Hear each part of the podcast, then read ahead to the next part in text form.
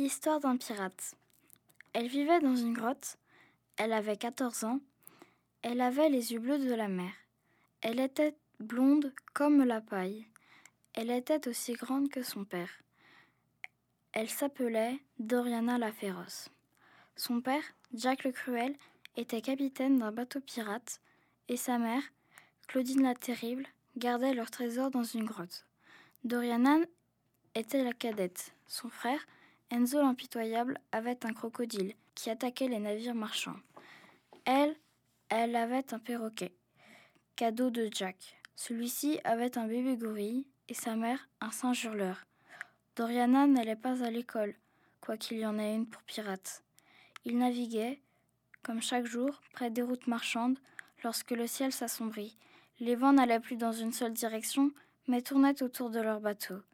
C'est alors qu'une tornade apparut autour d'eux et les arracha de la mer. Il y avait beaucoup de bruit, on ne s'entendait plus parler. En dessous d'eux, c'était gris noir, et au-dessus, de gris noir aussi. Les marins étaient si terrifiés que leur capitaine dut promettre à chacun d'entre eux un demi-tonneau de rhum pour qu'ils restent tranquilles jusqu'à la fin du voyage. Quand les vents tombèrent, ils étaient complètement perdus. En remontant ce qu'ils pensaient être la mer, ils croisèrent un pêcheur sur son canoë. Ohé, du pêcheur Youhou Vous m'entendez? criait Jacques. Où sommes-nous? Vu votre tenue, vous n'êtes pas de la région, les apostropha le pêcheur. Vous êtes d'où Nous, nous sommes des Indes, reprit le capitaine. Mais je vous retourne la question. Vous êtes d'où et où sommes-nous Crévin du, vous n'êtes vraiment pas de la région. Ici, on est à Vougecourt. Et c'est dans quel pays? Ici, vous êtes dans le pays de Montbéliard. Non, mais vous vous moquez de moi Jacques, pourrais-tu dire à ces malautres une marin d'aller pêcher demanda Claudine.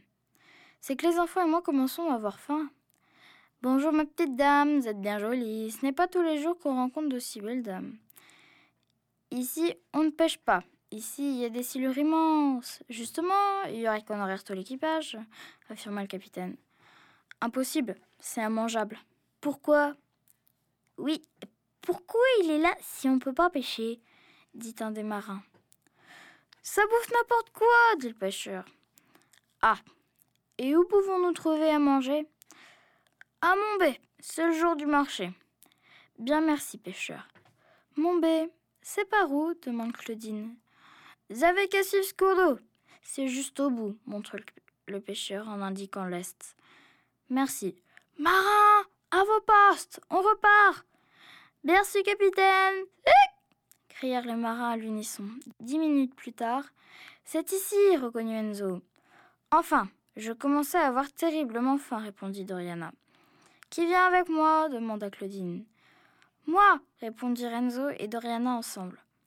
Après avoir dévalisé l'épicerie, le primeur, le crémier et le boucher, ils rentrèrent en passant devant le château. Lorsqu'ils regagnèrent le bateau, Claudine raconta.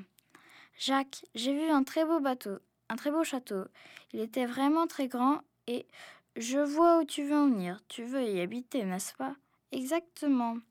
Le lendemain, dès l'aube, l'attaque était lancée. Le château ne résista pas longtemps aux pirates. Après avoir pris possession du lieu, les pirates volèrent tous les marchands et s'installèrent définitivement à Montbéliard. Plus tard, au cours de l'un de leurs nombreux voyages, Enzo ramena une princesse allemande et l'épousa.